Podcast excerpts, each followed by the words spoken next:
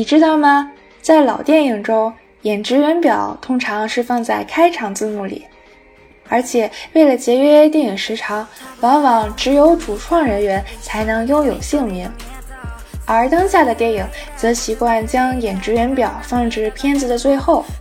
我想你也发现了，这字幕越来越长，也越来越全。这其实是电影从业人员个体化以及行业分工的结果。以前所有人服务某一固定片场，捧的几乎是铁饭碗，所以就算电影只给自己的单位署了名，打工人也没啥可抱怨的。一旦大家转为个体户，名字能否出现在字幕里就变得非常关键，因为可以写进简历里啊。于是各个工种的工会开始向制片公司施压。为参与电影制作的每一个人争得被署名的权利。后来，随着电影制作越来越复杂，剧组规模也变得越来越大，分工也就越来越细。同时，随着电影技术的发展和电影市场的扩大，很多新的工种也出现了，比如创造视觉奇观的特效组，再比如为影片造势的宣发部门。而且，电影的确是一项团队工作，是一群学着互相信任的人共同创造的奇迹。所以，你看到的超长片尾，既代表着电影行业的蓬勃发展，也是对电影从业者个人的尊重。你大概也能明白，为什么很多电影都喜欢在结尾放彩蛋。不过，创作团队中那些重要角色，还是会出现在电影的片头字幕里。编剧、导演、主演，这都好理解，但出品人、制片人、监制，真是有些傻傻分不清楚。而且电影看多了，你还会发现，出品、监制好像总是同样几个人。难道他们是时间管理大师吗？他们又是如何成就了电影？今天我请到了一位导演朋友。啊，准确的说，导演、执行导演、制片还有监制，他都干过，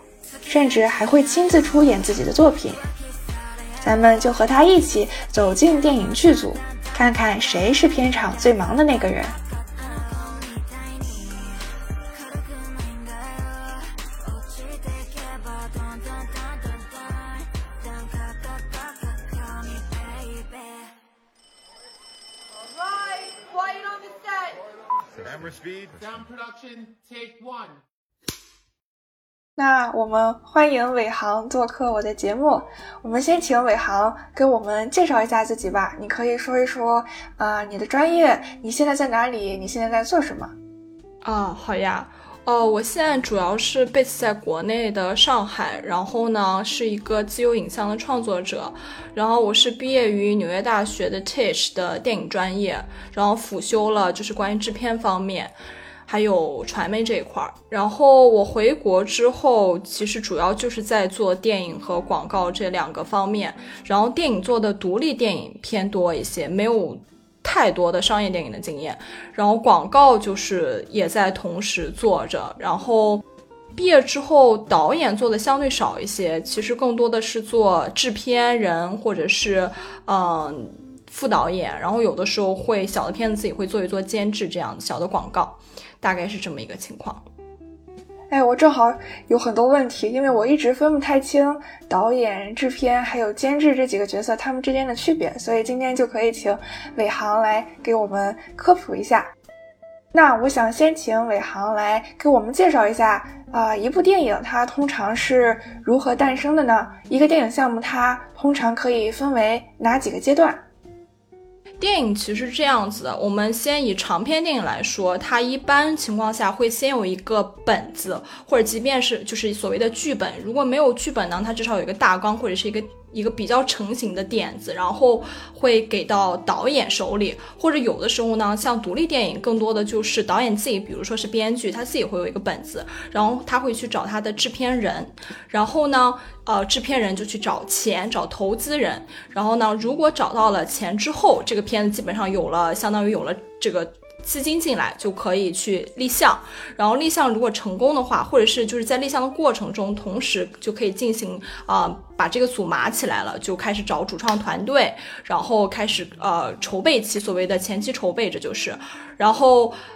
呃，找前期筹备的时候，其实就主要是找团队呀，然后嗯。把本子就是精修啊，然后选择拍摄地点啊，然后找演员，然后筹备完了之后成熟了，我们就可以进行拍摄了。然后拍摄完之后呢，就是后期制作，嗯，把这个片子相当于做成一个成片，然后呢会去递交，相当于审查，就是拿到我们所谓的那个龙标。然后呢，如果拿到龙标了之后呢，就是可以进行啊下一步的宣传，还有营销，就是所谓的宣发。然后也会最后会分它这个片子要不要上映啊，有可能有的片子，比如说片。独立，他可能就去投国外电影节或者国内电影节，他可能不一定啊，一定要走院线这个方向。但是无论是你走院线还是不走院线，现在的规定是，其实你都是要申请龙标的。除呃，作为一部中国制作的电影，除非比如说你是海外的制作公司，那你其实可以不拿龙标，直接去申请电影节。但是前就是这只是必须是你的制作公司和制片公司是海外的情况，大概这是基本的一个流程。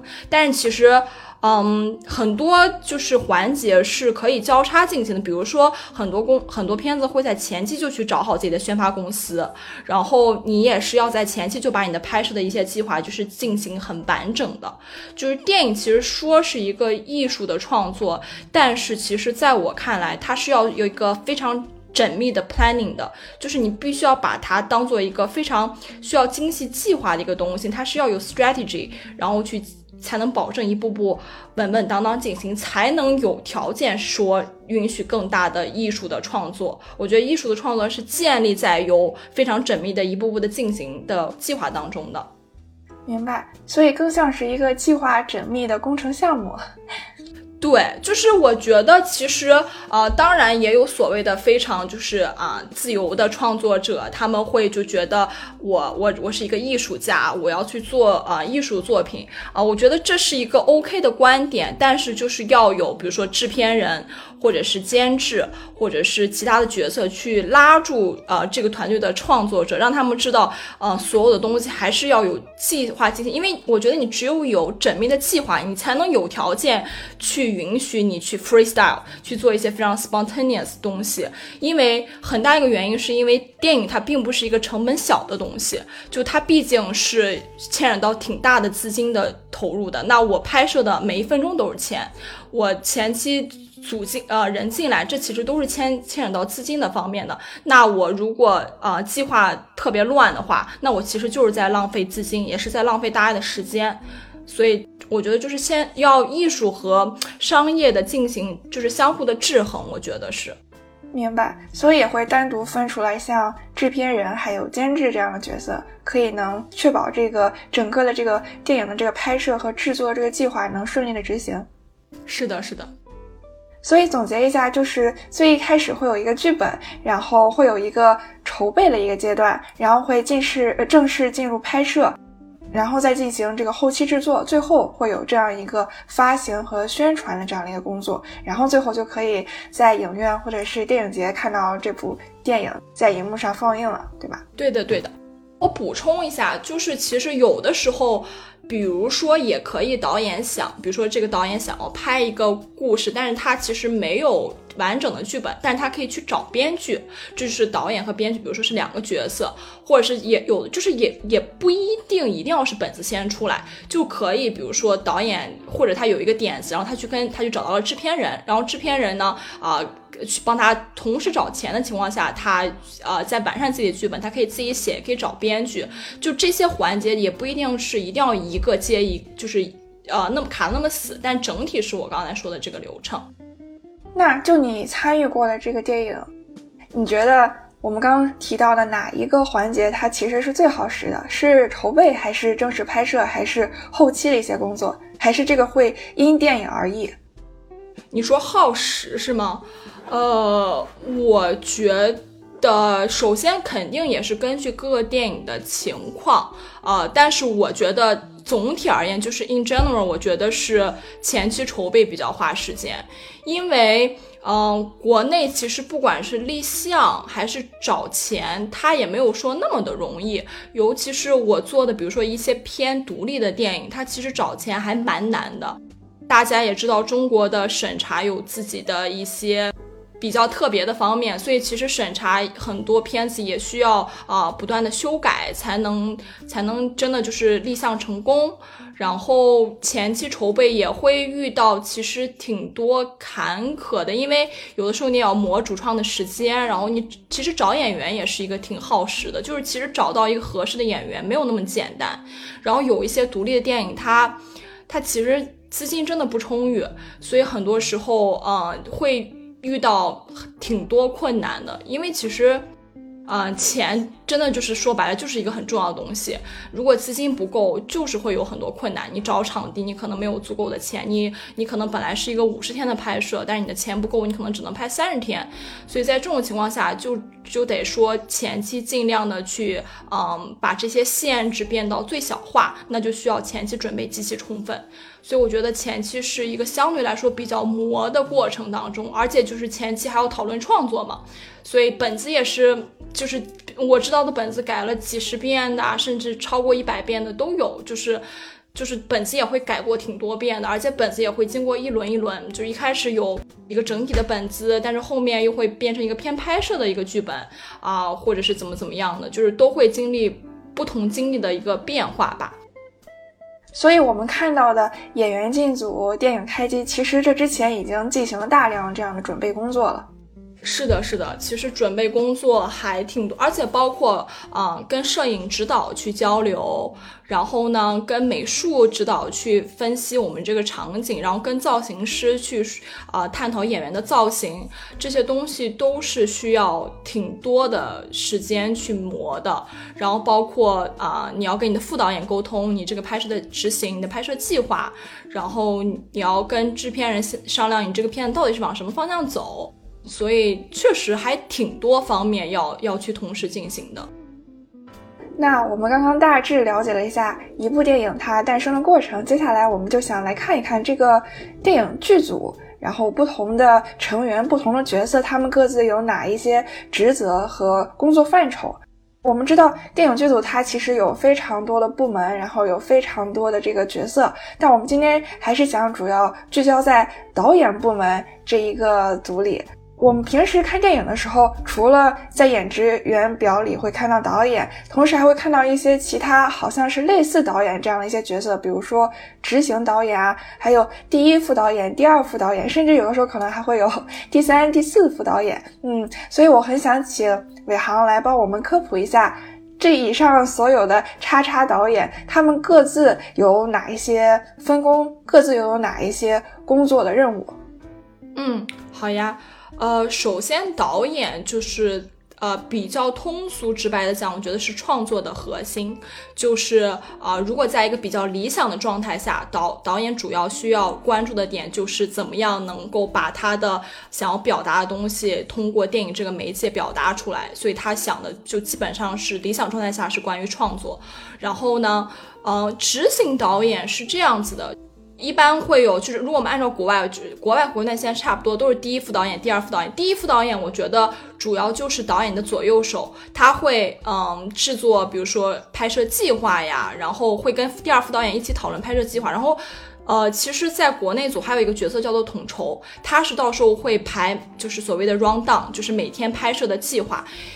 然后呢，就是这是副导演主要干的一个非常非常重要的事情，因为我们拍电影。基本上不大可能按照顺序拍，就不可能按照剪辑和我们看到的成片的顺序拍。有的时候需要把这场这个楼这个场地的戏全部都拍了，所以就是制作拍摄计划是副导演非常非常一个重要的东西。然后包括我觉得还有一个东西是，不管是前期还是拍摄现场很重要，就是副导演需要帮助导演跟各部部门沟通好。比如说副导演会帮助导演去跟美术部门沟通，然后跟摄影部门沟通，然后跟造型组沟通。这是非常非常重要，相当于他是导演和其他部门沟通的一个非常重要的桥梁和媒介。然后在现场的时候，其实第一副导演是一个很大的角色，他是负责喊开始，呃，比如说这个是这个镜头的开始和这个镜头的咔，他相当于就是导演的一个喇叭。然后第二副导演其实有点像第一副导演的左右手，就是他，比如说啊，有一场戏需要很多很多的群演，那第一副导演他需要关注现场最重要的事情，那可能群演的指挥，比如说一百一二百号人，那可能第二副导演就去要帮忙。然后比如说有第二现场，那可能第二副导演要在第二现场，嗯，相当于其实就是在现场的时候，第一副导演是冲在最前面的，然后第二副导演是在他其后辅助来做这个事情，然后。统筹其实也属于导演组，他一般呃相对来说他不会管现场那么那么多事情，在拍摄的时候他会更更像一个后导演的后勤部门一样，就是负责把大家呃每天的这个保证也是保证 schedule 是 on on time 的，就是因为呃副导演还有副导演组还有一个非常重要的事情就是尽可能保证我们的每天的进度是准时的，甚至最好是提前的，在保证质量的前提之下，因为如果我今天 OT 了，我就要付 OT 费，OT。就是超时，我今天超时了，我就要付超时的费用。那如果是我今天甩了太多的戏，那相当于我后面可能要加天数，那就相当于要多天数去拍摄，那就相当于就是要加钱了。所以副导演很重要的还有就是帮助制片组，帮助制片组去省钱，嗯，保证大家是按照成本去进行的，这个也是非常非常重要的，因为它的进度就牵扯到钱，所以这是副导演很重要。然后其实。副导演，呃，参与多大的创作成分，很大情况下取决于他和导演的关系和导演的需求，这个非常非常的因人而异。但是就是你说纯理论上，副导演可不可以不怎么参与创作？其实是可以的，因为他更多的是去帮导演去执行出导演想要的，嗯，实现的东西，所以他更多的其实是偏执行的一个角色。所以副导演很重要的是他的逻辑性，还有他同时能够嗯，想很多很多事情，他能够 multitasking，这个是非常重要的。然后非常需要非常的 organize，然后也是需要非常的，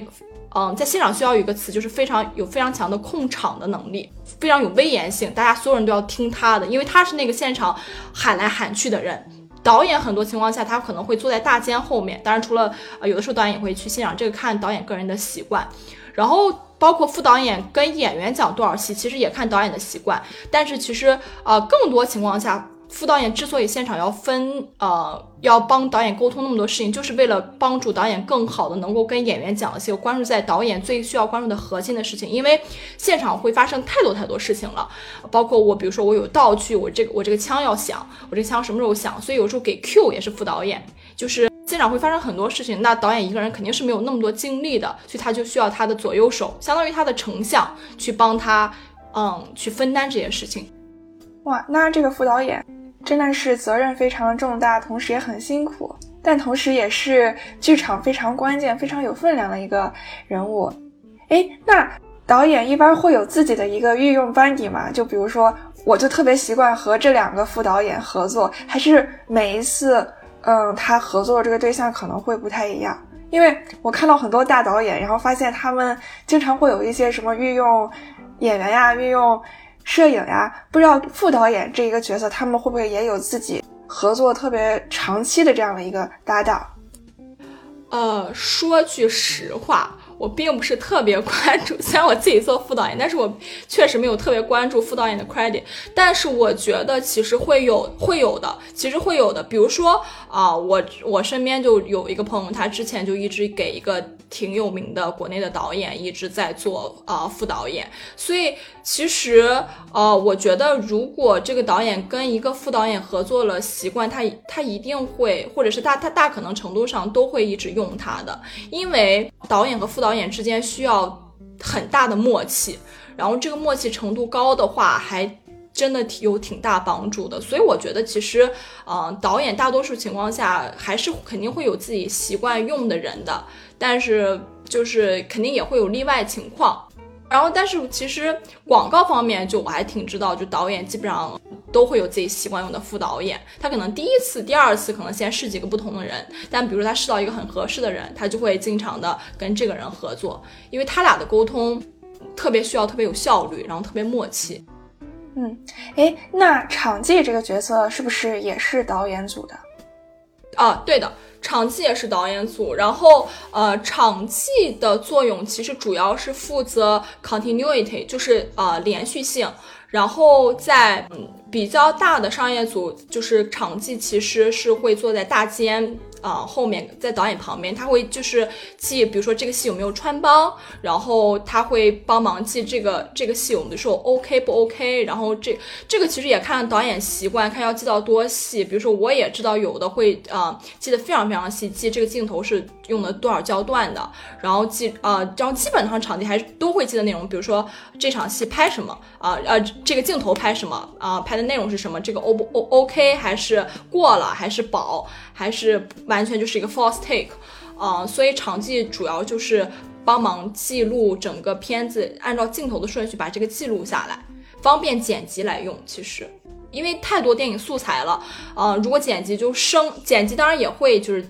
大体看一下很多剪辑，但是如果有场记，当然是很帮助呃剪辑知道现场发生的情况的，就每个 take 的情况。那如果我看到电影穿帮了，是不是场记应该扣钱了？嗯，你也可以这么说，但是我始终觉得穿帮对于我来说不是一个特别大的事儿。我觉得就是你别发生特别大，就是非常非常小的穿帮，我并不会因为这个穿帮就觉得这不是一个好电影。就这这是我个人看法啊，我觉得还好。但是比如说，我有的时候也会看到，就是有一些电影，我一看哇，我就觉得这场景好牛逼，就是这个记得就是这一看就需要很复杂，然后然后我就觉得嗯，这这个场景是个好场景，确实有的时候会留意到这方面。对，明白。哇，这也是专业人士才能捕捉到的细节之处。那我还想问。对于想做导演的人来说，副导演还有执行导演，他们是不是相当于一个过渡性的工作岗位？就比如说，我可以先从最基本的场记做起，然后再做副导演或执行导演，积累了一定的资历和经验之后，那我可能就有机会能够胜任导演这一个角色了。哦，我觉得是这样，就是我觉得首先它不是一个必经之路，就是你要做导演，你。就是这不是必须的条件，但是我觉得如果你做过副导演，然后做过场记，肯定是对你做导演是有帮助的。但是这个帮助不是绝对的，而且我觉得你在电影这一行你能成长多少，我觉得很看你自己吸收多少，你自己主动去学习多少。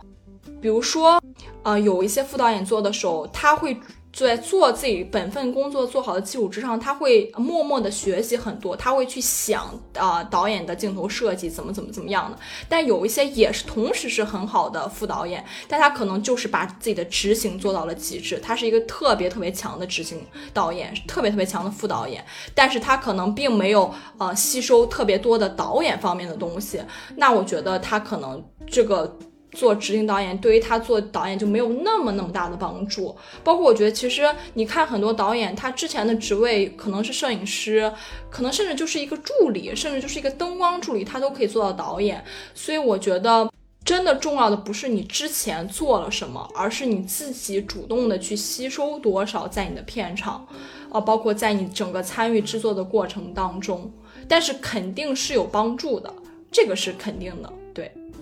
对。你刚刚讲到摄影，我想到像张艺谋还有顾长卫这样的导演，他们最一开始都是摄影专业，摄影师这一个职能，然后后来转到了导演，所以我就想问了，摄影是不是一个 比较容易向导演这个方向发展的这样的一个角色？嗯，我觉得分情况，就是，呃，就是还是那句话，这个事儿也不是绝对的。但是，呃，你要说相对，我觉得确实相对，嗯，是有的。因为摄影是就是把握画面的最核心的人物，就是就是纯视觉方面相对核心，因为。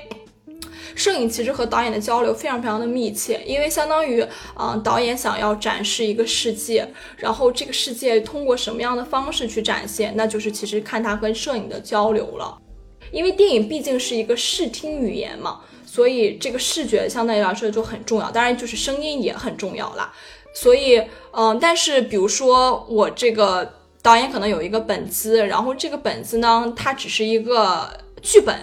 但是他要怎么样转化成一个视觉性的东西，那就看他和摄影之间的交流了，怎么出这个分镜，怎么出这个故事板，我演员怎么样的去 blocking，然后我的。我的镜头的设计调度是怎么样的？然后我用什么样的镜头去更好的实现？用什么样的滤镜？用什么样的移动的设备？这些都是需要导呃摄影指导很大的参与程度的。所以确实，如果一个摄影指导他摄影指导他做到了很核心，他确实对于嗯能把一个电影拍的。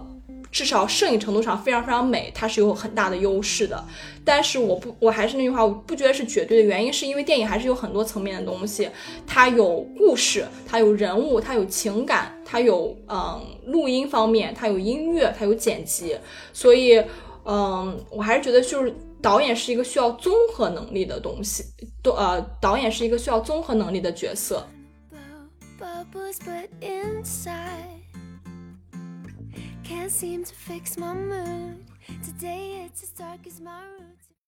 那我们刚刚讲到了，像导演他主要是专注于这个电影的艺术创作这一个方向。那我们还看到了一些角色，比如说制片人、出品人，还有监制，他们各自又是一个什么样的存在呢？他们又有什么区别？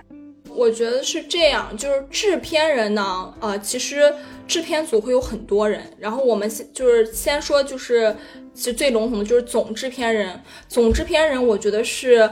嗯，促使这个片子往下推进的最重要的人，就是除了导演之外。甚至可能有的时候导演都没有制片人有那么大的驱动力，因为他需要把这个项目给组起来，然后他需要融资，他需要选，他需要帮助导演去选演员，然后他需要管理预算，然后他需要保证我这个片子是进度是 OK 的，然后他还要去想宣发和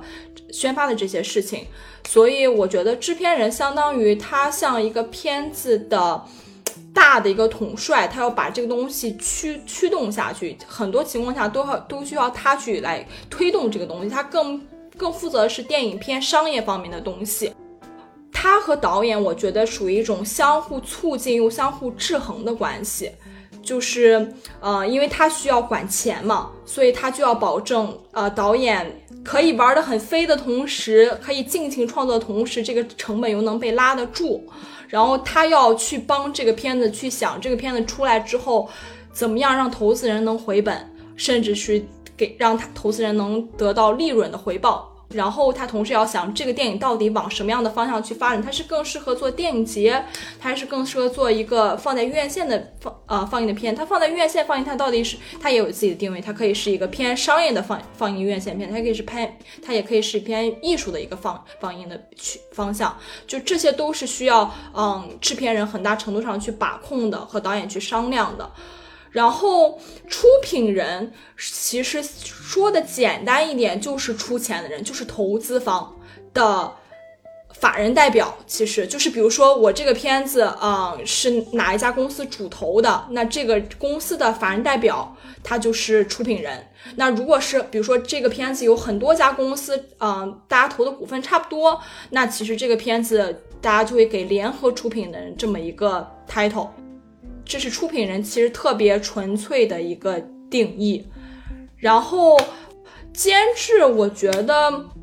监制是这么一个情况，它其实跟制片人有一点点重合。然后据我所知，它应该是从香港早期进来的概念。然后监制呢，其实更相监制其实相当于分了制片人做创作那一部分的东西，就他会。进行比较大的方面的一些把控，比如说，呃，这个剧本的艺术创作呀，然后或者是这个剧本的一些大的呃方向和影调的一些把控，一些核心的东西，它进行指导性的作用。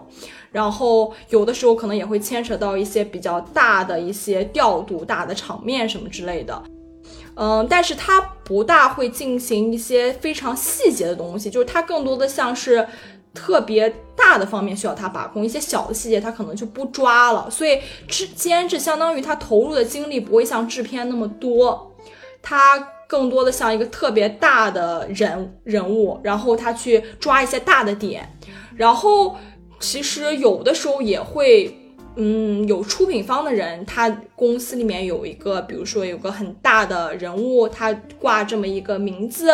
为了帮这个片子造势，有的时候也会导演，比如说他认识一个啊很知名的人物，他需要嗯他来帮忙做这个监制的角色，他可以起到就是在宣发的时候大家能看，可以呃用他的名字来帮助这个片子提一个士气。这是我觉得监制的一个主要的作用，它是一种加成吧。就比如说，其实你会看到国内的有些片子是王家卫监制啊，或者是呃贾樟柯监制，所以他们其实都是比较知名的人物了，他可以帮助这个片子提一定的名气，让大家得到更多的关注度。我觉得就是，其实监制做多少，其实也很看片子，但它其实就偏，我觉得它更偏一个指导性的一个作用。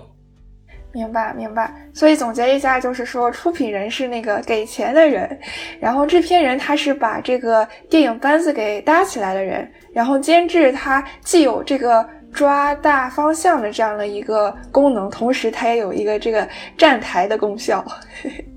是的，是的，但就是制片人确实做的事情是很多的，就是他他不仅仅是就是要搭班子，他还要保证这个项目从头到尾是能够顺利进行的，从前期到拍摄，然后到拍摄完，但是一般就不大会只有一个。嗯，制片的角色会有总制片人，然后会有联合制片人，有的时候还会有很多个执行制片人，然后底下有执行制片啊，不是先有制片主任，再有执行制片啊，也会有制片助理，所以就是制片组也是一个挺大的组，对。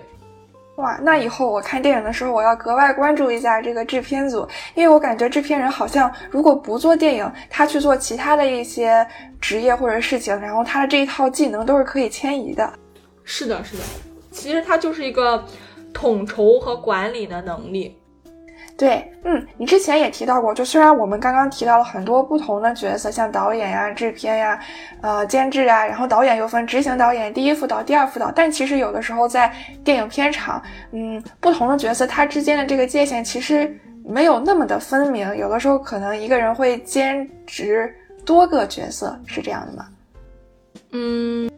呃，我觉得就是大家还是会有一个基本自己需要做的事情，但是有的时候难免也会存在交叉的情况。对，但是就是大家还是总体有自己该负责自己的东自己东西，而且我觉得其实一个好的组应该分工尽可能明确一点，但除非就是啊有很多独立电影真的就是没那么多钱请那么多人，分工那么明确，大家就会更多的就是啊一起相互帮忙，就是哪缺哪补一块这样子，这样的情况其实也挺不少的。嗯，那你之前也干过导演，干过制片，干过。啊，执行导演，你目前来说，你觉得你最享受哪一个角色？嗯，其实我都挺享受的，但是享受的程度不大一样。嗯，我之前之前肯定是就是学生时代肯定是最享受做导演的，因为就是自己有特别强的表达欲望。但是我后来就渐渐就是近几年对做导演这个事儿没有那么着急了。然后我觉得，不管是作为制片人还是作为副导演，我能够帮助我喜欢的项目或者是我喜欢的人，去帮他们做成一部片子，或者跟他们共同做成一部片子。我觉得其实那种成就感也挺多的。而且如果我做导演，我可能就嗯比较长的时间只能专注在一个项目，尤其这个项目真的要拍了。但是我如果做制片人或者是副导演，我可以比如说稍微同时进行，呃，两个至少两个以上的项目，所以可能现阶段对于我来说，我会还是会呃想着做导演，但是可能拍长片这件事情就是缓缓的推进，不会说我现在只能只要做导演，我只只只要做这么一个职位，我会就是同时都做着，因为我觉得我还都挺享受的。因为其实对于我来说，我现在渐渐意识到，我觉得拍片本身就是一件挺快乐的事情。虽然它很难，然后有的时候也会有很多非常 drama 的事情，但是我觉得能够做电影，或者是能够在拍摄，我觉得本身就挺快乐的了。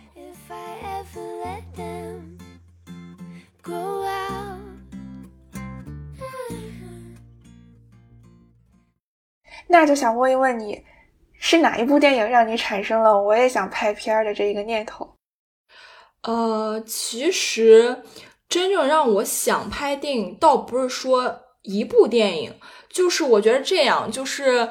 我小的时候最开始对电影这个事情有比较强烈的个人的冲击，是特别小的时候，我妈妈在放那种呃 DVD 盗版 DVD，其实是一个特别不不好的事儿啊，就是不应该放盗版 DVD，但是就是就在放《穆赫兰道》。I wonder where you were going. Mulholland Drive. 和七宗罪 gluttony, You're gonna come take a look at this? greed, No one touches anything. sloth, wrath, pride, lust, and envy. Seven. You can expect five more of these. 那两部片子我印象特别深，但是我但是我特别小，我才小学，所以就是我完完全全没有看懂里面在讲什么。但是那个视觉的冲击给我是很大的，就我觉得哇，好震撼！虽然我不知道这个在讲什么故事，但我就觉得很震撼。然后我就这是我相当于电影很启蒙的一个事儿，就特别小，我记不清具体几岁了，但我敢肯定一定是我小学。然后就是渐渐，所以就是有有一搭没一搭，自己就会看一些电影，然后国外的偏多，然后然后我在成长过程中大概大概看了又两部片子，然后这两部片子我看了很多遍，这两部片子我觉得是所谓的让我很大程度上真的决定要做电影，就是呃一部是《黑天鹅》（Black Swan），I had the craziest dream last night about a girl who was turned into a swan. But her prince falls for the wrong girl and she kills herself. 一部是《搏击俱乐部》（Fight Club）。I want you to hit me as hard as you can. Why? How much can you know about yourself? You've never been in a fight. Wait, let me start earlier. 嗯，这两部片子其实有一定的相似性，它都是讲人格分裂。嗯，我看的那个时候，其实，呃，人格分裂对于我来说还是一个挺新鲜的事儿，不像我现在看人格分裂，我就觉得，嗯，就是有点老套。然后我觉得很重要的一点是，我在看那两部片子的时候，我觉得跟我当时的心境很像。我那时候应该是，要不然是初三，要不然是高一、高二吧。我我具体年龄我还是有点忘，但反正一定是初高中的时候。然后我就觉得一下戳到我内心的一个点了，就就影射到了自己当时内心的一些挣扎和一些成长的一些迷茫。然后我觉得，呃，可以用这种方式，这种影像的方式，这么震撼的震击到我。然后。我就自己也产生一种很强的表达的欲望，所以我觉得这两部电影是归根到底让我对于做电影和做导演最大的一个驱使的动力，因为那跟我当时的心境很像。这也是其实是为什么后来我自己在拍申请电影学院的时候，呃的。片子其实就跟这两片子是有一定相似性的，因为那是我自己想讨论的东西。对，所以我觉得如果要定位两部电影给我最大的拍电影的冲击力，那就是《黑天鹅》和《搏击俱乐部》。就是你找到了一个特别能够表达你自己的一个方式和媒介。对，而且我觉得很神奇的是，就是这两，就是它会让我思考，就是并不是说这个电影给我一个绝对的答案，好像一下子就让我不迷茫了，就是我的迷茫还是在，但是它会让我好像又多知道了一点什么，然后让我能够更进一步的去想要探讨关于我自己，或者是关于呃所谓的人性方面的一些东西，我觉得它是。打开了我更深的好奇和想要探索的这个求知欲，我觉得这个冲劲儿对于我来说是很大的，而且它其实是可以集合很多人的一个共同的一个体验。对，它会让我产生很大的共鸣感。然后我觉得再就是，呃，毕竟人是视觉动物嘛，就是嗯、呃那么强的视觉冲击，再加上表演，我就觉得真的哇，就是。怎么会有这样的一个媒介让我感受到这么强的冲击？嗯，就觉得啊，我也想做这样的东西。嗯，那你是怎么定义“电影感”这个词呢？或者说，你觉得是什么可以把电影和其他形式的一些影像，比如说电视剧，然后甚至是短视频，是什么可以把电影和他们来区分开来？我觉得没有说一个非常绝对的定义哦，呃，但是对于我来说，电影因为它是有很多的结合在一起，就是它是有很强的视觉、很强的听觉，然后有很强的表演，然后有剪辑，所以它是一个结合体。这是我觉得电影的一个偏笼统的一个定义，但是我觉得电影感对于我来说。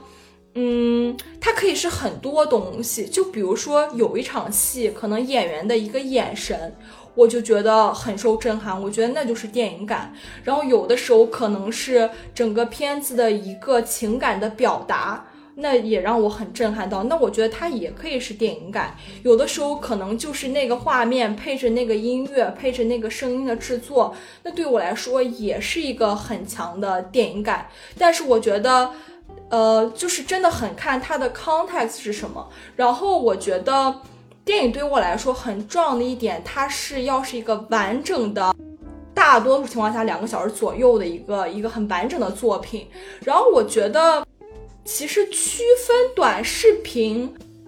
我觉得很直接，就是它的 production value 不一样，就是它整个给我的制作的精细度不一样。就我一看这个片子，就是它是有考究的，它是很精心的做过的。就我说的这种精心，不一定是它一定要看起来这个片子多贵，就是比如说《洪尚秀》和。呃，冰恐龙界他们可能有很多都用自然光啊，就是看起来也没有说花了多大多少多少的钱，那么多的成本，但是它一看就是它是有精心的去把这个东西做出来的，它有很多的考究在里面。那短视频在我来说，在我来看，它更多的就是相对来说比较简单，然后。短视频我觉得它的功能性更强，就比如说它有的是为了做啊做教程，它有的时候是为了直播，播它它更单纯和功能性一些。但是电影对我来说。还是一个艺术的东西，就是它这个艺术不一定它一定要是一个独立电影它才叫艺术，它可以是一个就是一个爆米花电影，但它也是一个艺术。就我觉得没有所谓，就是一定要拍的多么多么让人晦涩难懂才叫呃艺术。我觉得一个电影它只要是完整的、够好看的，我觉得它它是认真做出来的，我觉得它都可以称之为艺术。然后我觉得。嗯，和电视的区分哦，其实我现在觉得越来越多的，就是比如说 Netflix 还有 HBO，他们拍的电视还是挺有电影感的。因为有的时候我也挺觉得这个剧拍的也很精良，但是我觉得有一个区分吧，就是节奏，就是因为。电影你毕竟就除了我们说很特殊的电影，比如说《大象》，我也很喜欢《大象席地而坐》，它四个小时。但我们就现在说广义的大多数的情况，我觉得电影的节奏一般都要控制在两个小时左右嘛。所以它的节奏是它允许说的故事，其实的时长摆在那里。所以它不像剧，它可以有很多拍很多很久，它可以啊，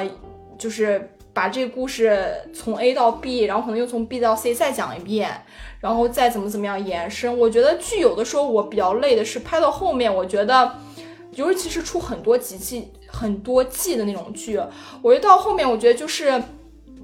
不是贬义啊，但是我觉得就有的时候就是编剧有点硬写，就是他要推推一季新的剧，所以他必须要往下推，然后他的推动方式可能就比较硬，就介绍一个新人物或者多一条人物线。或者怎么怎么样，但是电影对我来说，它还是比较一个比较 tight、比较一个 concise 的一个东西。即便它的节奏可以很慢，它还是相对于来说，它是一个比较浓缩的。因为大多数它情况下，它电影的时长就这么多。明白？嗯，那你觉得？以下哪一个事情对于一个导演来说更重要？是科班出身，还是阅片无数，还是这个导演的人生阅历，还是他的一些人脉和资源？因为我特别喜欢研究不同导演他们的一个呃从业和成长经历，然后就发现，比如说像昆汀这样导演，他就是之前在录像带租赁店里打工，所以他自称自己看过两万部电影。然后还有像像诺兰，还有像奉俊昊这样导演，他们。嗯，在大学的时候修的是像文学呀，还有社会学这样一些偏人文类的学科，所以可能这些呃学科背景给了他们一些看待事情或者是挖掘这个选题一些不同的角度。然后还有一些导演，他们可能是比如说像伍迪·艾伦还有北野武，他们之前是做喜剧演员的，然后他们这些比较特殊的一些职业和一些人生经历，可能也造就了他们电影非常与众不同的一种风格。所以你觉得，你觉得哪一个更重要呢？我其实觉得都重要，但是又都没有绝对的那么重要，有相对性吧。我觉得阅片量确实挺重要的，就是我觉得你要看。尽可能的多看片子，而且这个阅片不是说就是你这个片子看完就完了，就是你要去思考。然后我觉得比阅片可能更重要一点是你要拉片，就是有的好片子你不能只看一遍，因为。哦，我个人的习惯，我看第一遍，我基本上是看故事，就是我就是作为一个观众，比较比较第三者的去看，我不大以一个特别电影人的身份，但是我潜意识肯定会蹦出来作为做电影的这些呃角度，但是我尽可能的还是以一个观众的角度，纯观众影迷。然后我，但是我这个片子，如果我觉得它是个好片子，我会拉片，会一点一点的去。沿时间线把这个片子拉几遍，我觉得这个是很重要的。这个当中我去分析剪辑，会分析表演，会分析啊摄影，会分析美术。然后这个东西是能够，我觉得我如果充分消化哪一部片子，我就能让我从这一部片子学到不少东西。我觉得科班出身，他。没有那么那么重要，但是我觉得肯定是有帮助的，就是因为你毕竟学过这个，你毕竟大学如果你四年学了这个，你肯定你你底子比别人厚实嘛，这个是肯定的。但是我觉得。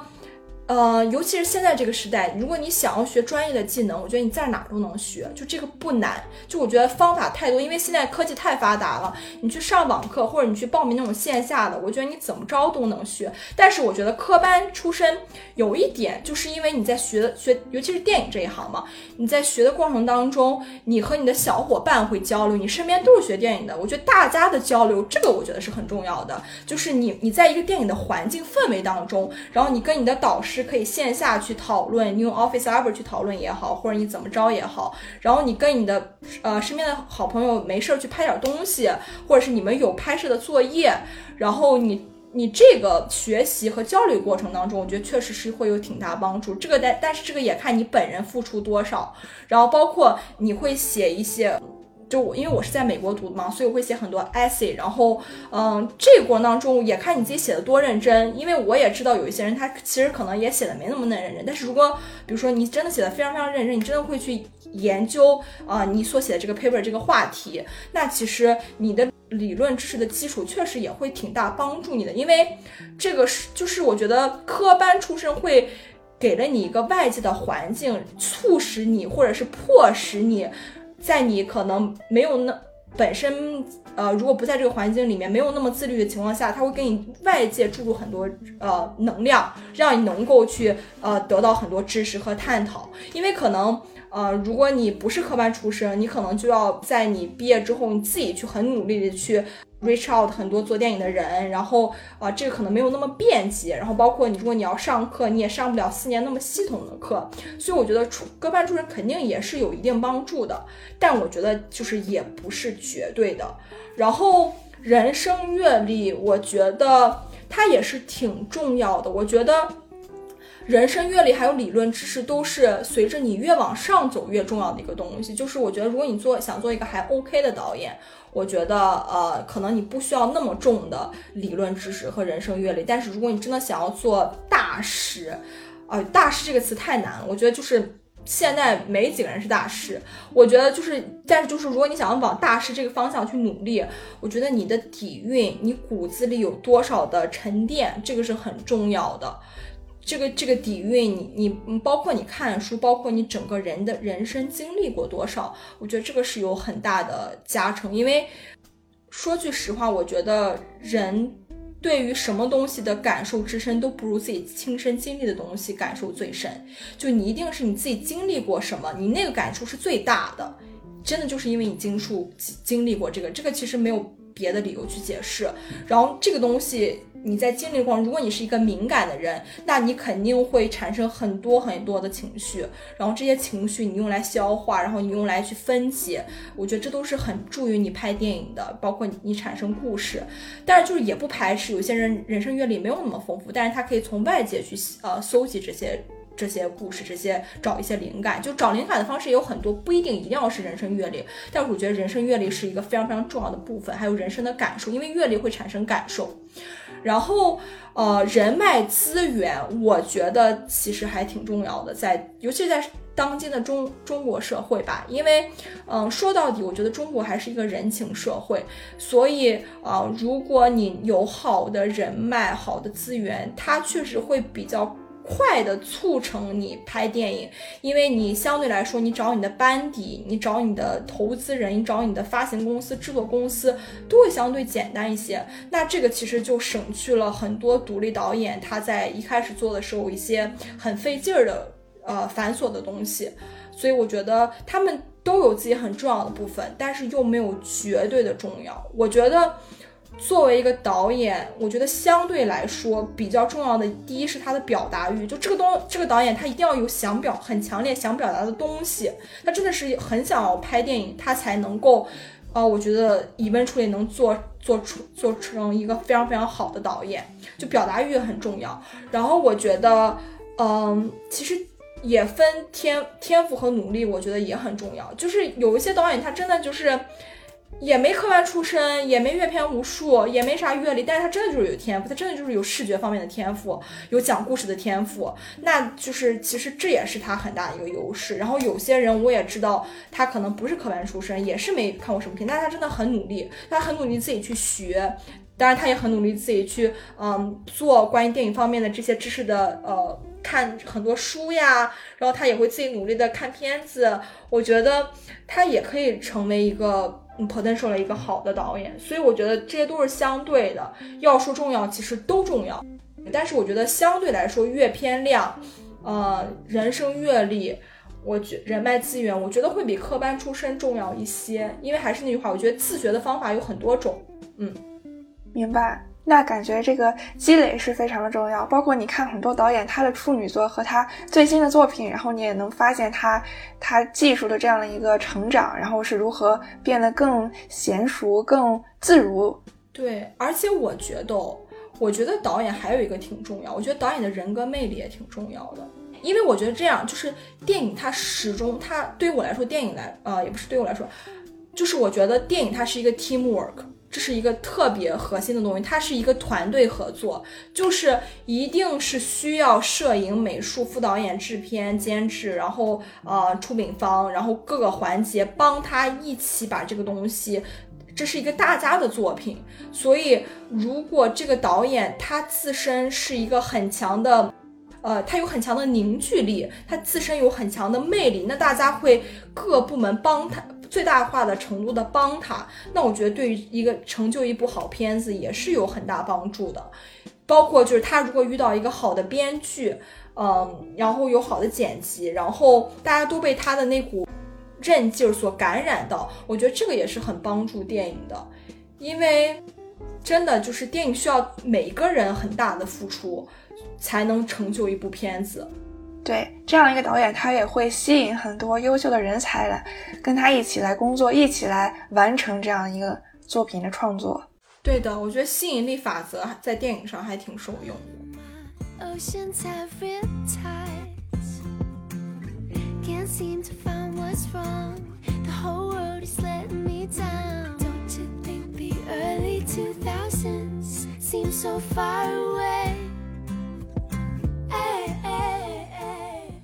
哎，那你喜欢你现在的工作状态吗？你觉得他和你学电影然后当导演之前想象的是一样的吗？我觉得就是因为，首先我在大学，我们的大学是比较偏啊所谓的培养艺术家，他鼓励每个人去创作，这是 NYU Teach 的一个理念。所以当呃当时我在学校的时候就比较理想状态，就觉得哎呀我要做艺术，我要做电影，I'm an artist。但其实毕业之后会发现，呃你会面临到很多现实的情况。你会需要养活自己，然后你会需要在这个行业内面临很多非艺术的成分，呃，去你要去面对。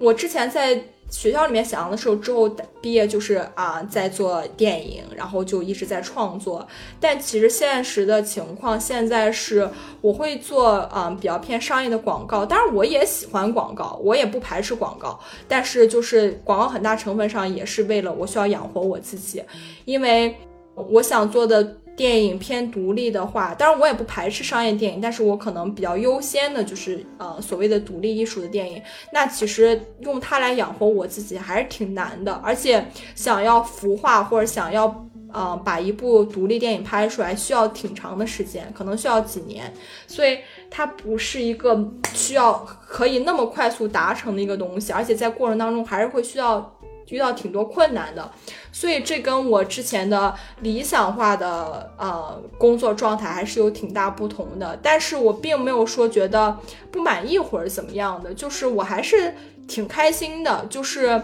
嗯，因为我也知道，就是现实归现实，理想归理想，这两个东西也是需要相互制衡和平衡的。但是我觉得我也不会放弃电影，还是会同时做，但是可能不会像之前在学校里面觉得我可以很快就做出一部电影，或者是我很很快就成为电影里面的 somebody。我觉得这个有我就是我现在 to be honest，我觉得我自己就是一个 nobody，所以我还需要有挺长的路去走的，嗯，然后自己心态也会比之前成熟和稳健一些吧，嗯。对，我觉得这应该是所有人从学校走向社会，心态上和这个思维上需要的一个转变。我觉得你还是一个很、很踏实、很稳扎稳打一个心态，而且能看到就是你对热呃，你对电影的这个热情还是像往常一样非常的、非常执着、非常的热爱。所以这个还我看到还是非常的欣慰。谢谢你，确实还在，嗯，还在。哎，你有的时候是不是也会客串几个角色，或者是自己出演电影？对，有的时候会客串。因为我当时在学校的时候，我其实还特别想做演员，就是因为我很喜欢去体验不同的角色的人生。然后我我也自导自演过嘛，所以就是我的。表演的方式其实就是比较偏体验派，就是我把自己当当做那个角色，当做那个人物，就是我就是那个人，所以那个过程其实我很享受。然后，但是国内的演员我也不是没试过，但是确实还还挺难的。然后，呃，我又是一个还真的非常在意经济独立这件事情的人，所以。嗯，我之后如果呃有机会的话，我还是会嗯尝试做演员，但是就是不会说把做演员当做我唯一的一个工作。我还是就是觉得我在电影就是想做不同行不同职位的人。我回国也胖了一些，也没之前那么上镜了。嗯，这也是后来后来客串少了的原因。不会不会。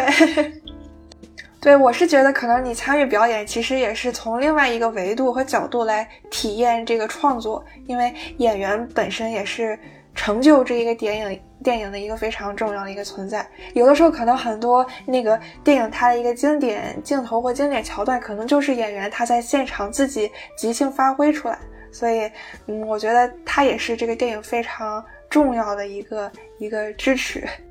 我觉得太重要了，我觉得演员真的太重要了，而且真的，我觉得，我觉得是有电影脸一说哦。今晚这个观点可能不是所有人认同，但是就是真的，我觉得有一些。演员他真的那张脸摆在那里，他那个一个眼神，而且有些人的眼神他就是深邃，他可能是后天练出来，他可能是本身就有这个灵气在哦。但是就是他真的就是他，他只要在表演，我我怎我就是相信他了，我就是相信那一刻，无论这个事儿可能本身多么的荒谬，但是他的脸一出现，他一表演那个事儿，他一表演他的动作，我就相信了。就是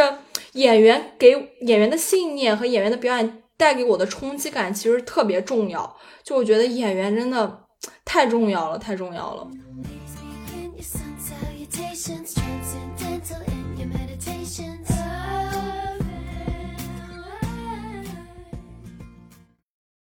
哎，那你现在一周大概会看多少部电影？因为你刚刚提到阅片无数，其实是非常重要的。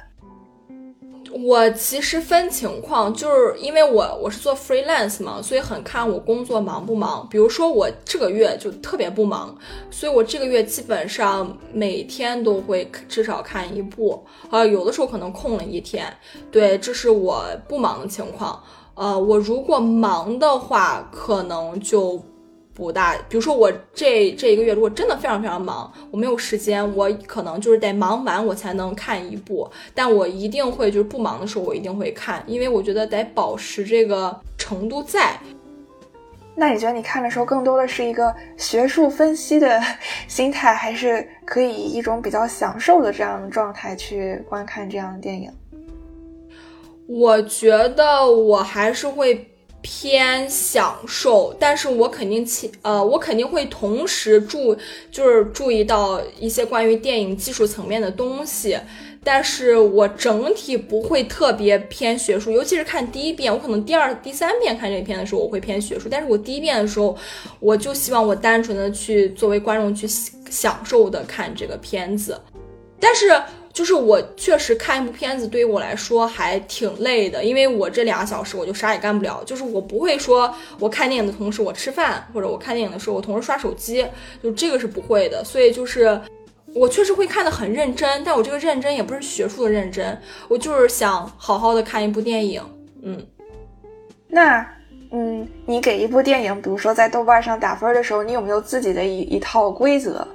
就是如果。豆瓣上有五颗星吧？这五颗星对你来说，它会不会代表不同的维度？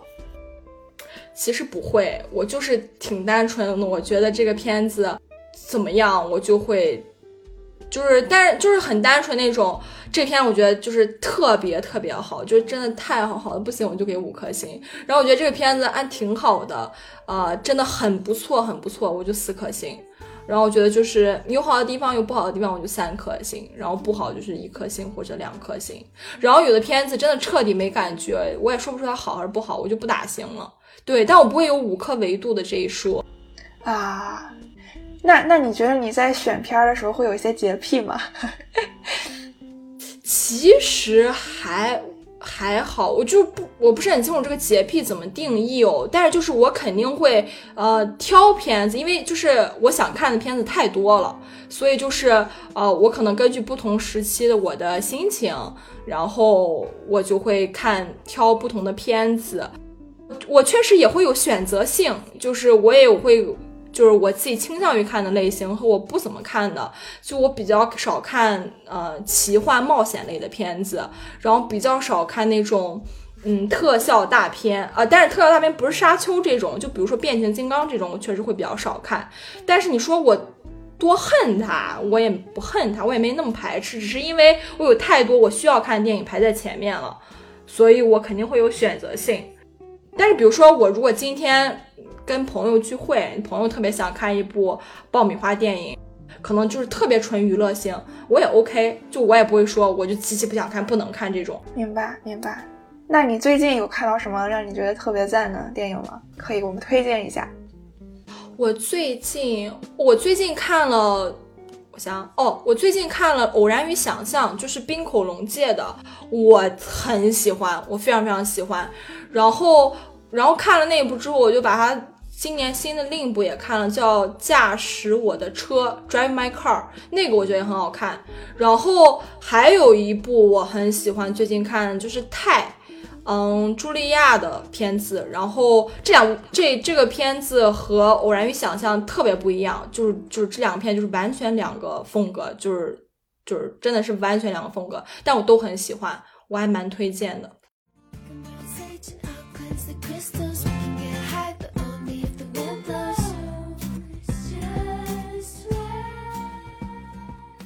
那最后，你可以可以和我们安利一下，比如说最近你的即将上映的一些作品，或者你在筹备的一些项目，或者是你想寻求合作伙伴，然后都可以在这里说一下。哦，这样子啊，我最近电影方面就是我在筹备自己的长片，就是我剧本已经改过三四稿了，然后再找合适的制片，然后。啊，这个片子对我来说是特别重要，因为相当于我的处女座的长篇嘛。嗯，其实一九年年底就写好了，但是呃，也是因为工作原因吧，就断断续续的在推进。啊，这部这部长片对我个人来说非常非常重要，因为它有很强的私密性，然后呃，很个人表达的一个片子，不是说它多就是我个人传记啥的，不是，但是就是它对我来说很重要。其他的我也在筹备一部，我也在制片一部短片，然后这个短片是我非常非常好的一个朋友他想要拍的，呃，非常有趣，我觉得非常非常的 original，就是我没有见过这样子的短片。然后如果有合适的团队想要参与，也欢迎。嗯，哇，太期待了，特别想看你的处女长片作。对，哎，那你会出演吗？我我觉得大概率不会，原因是这样，这个事儿其实我可以说两句，就是，呃，因为自导自演我干过，然后我觉得他有他有他的优势，就是优势就是，比如说我如果特别清楚这个角色很挺很适合我，然后我特别清楚自己想要什么，那我演我首先我省去了选角色这么一个过程，就因为挑演找演员是一个很耗时的事情，而且就是真的看你能不能。选到真的很，很有的时候也很看运气，所以就是省去了这个步骤。但是我觉得局限性在于。首先，一个特别客观，就是它很耗时。就比如说，我作为导演，然后演员是别人，我就可以坐在大间后面，我去呃看他表演。然后我在看的时候，一我可以看他表演，我知道，比如说这个 take 是 OK 的，或者这个 take 我要再来。然后同时，我可以我会想，哎，这个这个镜头可能呃摄影有还需要再改善哪里，可能美术哪里摆需要重新摆一下，然后这个表演需要再调整一下。但是。我做演员的时候，我就完全没有这个时间，我就必须得我表演完一条，我回去看一条回放。这个不仅是多了我 double 了我需要看大间一遍的时间，还有就是我我也除去了我。思考的时间，就是因为我在表演的时候，我是没有办法作为导演的角度去思考这个事儿的，我必须要以演员的身份去去表演。然后自导自演还有一个问题，就是我得来回跳跳换我的角色，就我一会儿得是演员，完全沉浸在我这个角色里面，我可能很痛苦，我可能很开心，但是我演完这个 take，我可能又马上要跳出来，作为一个导演的视角去，就我要来回两种很强烈的思维来回的转换。所以如果是自导自演的话，我得需要非常非常强的副。导演团队，然后整个摄影团队、美术团队，整个的 production team 都得是我非常信任、很亲密的人，我才能敢这么放手去做。对，所以我觉得大概率第一部长片我应该不会自己演，我如果演，我也也一定是演个小角色。我觉得大概率就是特别不重要那种，可能是个路人甲、甲乙丙这种。对。啊，我想到那个《低俗小说》这部电影，就当时昆汀他本来是想演那个卖药的那个角色，但是当时有一场特别重要的戏，就是那个米娅嗑药嗑到昏倒，然后所有人都围住他。No, no, no, man, man, I ain't give you. you you're gonna give it a shot. No, you're gonna give it a shot. I ain't giving a shot I ain't giving the shot. I never done this. Yeah, before. I ain't never done it before either. All right, I ain't starting now. Look, you brought her here, and that means that you're gonna give it the shot. The day that I bring an OD bitch to your house, then I give her the shot. Give her the shot. Give it 然后当时卖药那个人也要围在他的旁边，所以那场戏昆汀觉得他特别重要，他必须坐在监视器的后面，所以他就放弃了那个角色，然后演了演了另外的一个路人甲。哦，我都不知道这个 anecdote，谢谢你分享给我。好啊，那祝你的处女作制作拍摄成功，然后特别希望之后能看到你的作品。好呀，谢谢你。那谢谢伟航。那我们这期节目就到这里，我们最后和听众朋友说再见，大家拜拜，拜拜，谢谢大家啦，感谢倾听。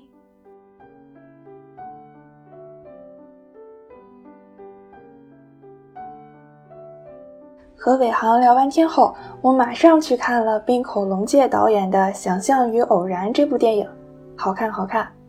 用一位豆友的话说。是那种看起来没费什么力气，也没花多少钱，但你就是拍不出来的作品。电影由三个短片构成，皆是反转、反转再反转。如果村上春树看了这部电影，也许会说这些都是人生中稍微绕点路的插曲。但即使没发生这些事，我们的人生想必也和此时此刻没太大差别。我想，生活有时的确狗血，但也足够诙谐。在这里，强烈推荐你看这部电影。好啦，这就是本期节目。想要认识更多斜杠青年，欢迎你在小宇宙、喜马拉雅、苹果播客等平台订阅关注斜杠青年研究所，也欢迎你把这档节目推荐给你的朋友。如果你是来自喜马拉雅或苹果播客的朋友，也拜托你给我们节目一个五星好评。